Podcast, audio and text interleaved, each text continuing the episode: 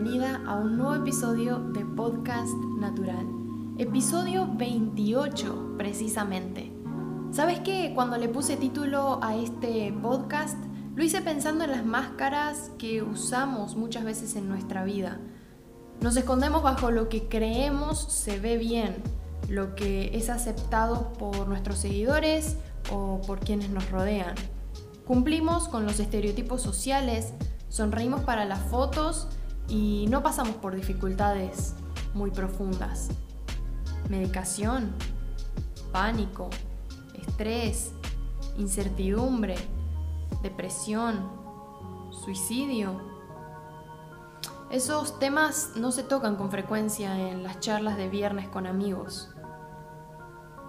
Y sí, ya sé, cada uno lo vive como puede y lo expresa como mejor le sale. Algunos les hará bien compartirlo en sus redes y otros no decírselo a nadie. Este podcast surgió de un corazón preocupado por quienes pasan por distintas crisis personales y no se atreven a contarlas. Un espacio de refrigerio en el que se habla sobre lo que nos pasa sin temor y se busca la mejor manera de seguir adelante, de aprender y levantarse una y otra vez. Este podcast se titula Natural porque creo en una sociedad más transparente y sin miedo a decir lo que le pasa.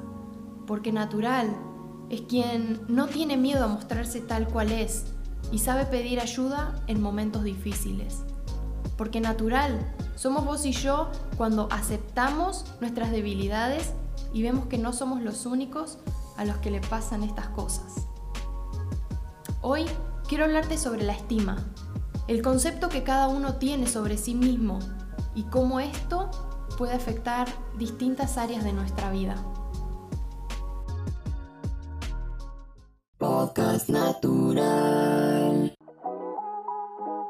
Para realizar este episodio he utilizado varios artículos escritos por profesionales, revisados por otros profesionales y publicados en una página que se llama verywellmind.com o verywellhealth.com, eh, donde por cierto podés buscar información acerca de temas de salud mental y otros muy útiles y muy aplicativos.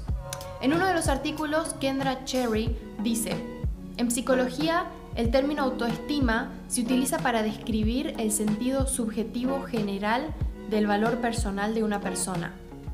En otras palabras, la autoestima se puede definir como cuánto te aprecias y te agradas a vos mismo independientemente de las circunstancias. La Asociación Estadounidense de Psicología define la autoestima como el grado en que las cualidades y características contenidas en el concepto de uno mismo se perciben como positivas. La autoestima está relacionada con la confianza en uno mismo, la seguridad, la identidad, el sentimiento de pertenencia y competencia.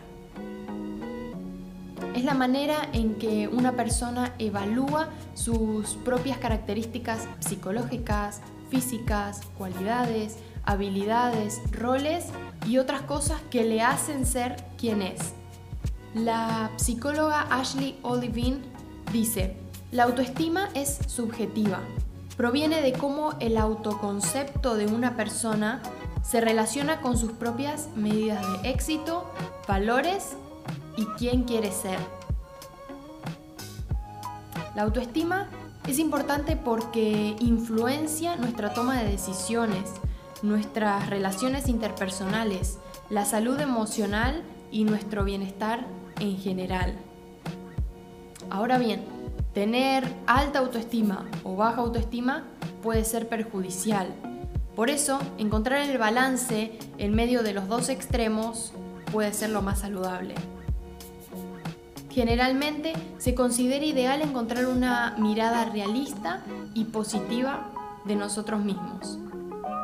El psicólogo Abraham Maslow sugirió que las personas necesitan tanto el aprecio de otras personas como el respeto por sí mismas para desarrollar la estima. Ambas necesidades deben satisfacerse para que un individuo crezca como persona y alcance la autorrealización. Teniendo en cuenta que la autoestima no solo afecta cómo nos sentimos con nosotros mismos y nos tratamos, sino que también juega un papel fundamental en cómo dejamos que otros nos traten, valoren y amen, quiero hablar sobre la baja autoestima y la alta autoestima como los extremos. Dentro de la baja autoestima, algunas señales sobre esta son poca confianza en uno mismo, dificultad para aceptar cumplidos o responder a ellos, continua comparación con otros que uno cree son mejores, tratar de complacer a otros al punto de darlo todo para que el otro esté cómodo y feliz. Críticamente, los estudios muestran que la baja autoestima está altamente correlacionada con la depresión, la ansiedad, los problemas emocionales, el uso de sustancias, el estrés, los trastornos alimenticios y las ideas suicidas.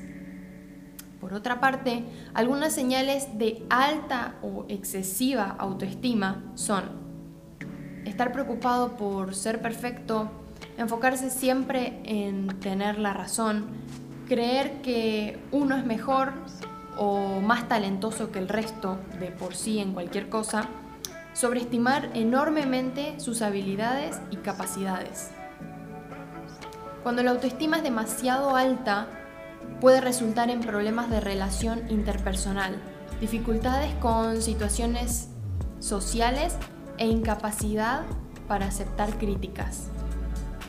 Mientras tanto, algunas señales de autoestima saludable y equilibrada son las siguientes. Evitar insistir en experiencias negativas del pasado, creer que uno es igual al resto, ni mejor ni peor, expresar las necesidades, sentimiento de seguridad, poder decir no cuando queremos o lo creemos conveniente y ver las fortalezas y debilidades generales y aceptarlas. No ser demasiado meticulosos con lo que nos sale bien o con lo que nos sale mal y ser redundantes en eso. Simplemente aceptarlo. Si te preguntas cómo podés mejorar tu autoestima para que sea más saludable y no caer en ninguno de los dos extremos, te comparto algunos tips que encontré en algunos artículos web escritos por psiquiatras y psicólogos, personas que están al tanto de la salud mental y trabajan con pacientes y están involucrados en el tema continuamente. Aprender a aceptar cumplidos puede ser un tip principal para mantener una autoestima saludable. Amarnos y respetarnos a nosotros mismos, aun cuando las cosas no salen como queremos o como esperábamos. Valorate y sé agradecido por lo que tenés. Pensate a vos mismo como un amigo y trabaja en esas áreas en las que no te sentís seguro o fuerte. No tengas vergüenza de buscar ayuda. A veces es necesario y no tiene nada de malo. Creo que tener una autoestima sana es clave para ser un poco más naturales, no avergonzarnos de nuestros errores y ser más fuertes para sostener a otros. Soy Mica Lavandera y esto es Podcast Natural.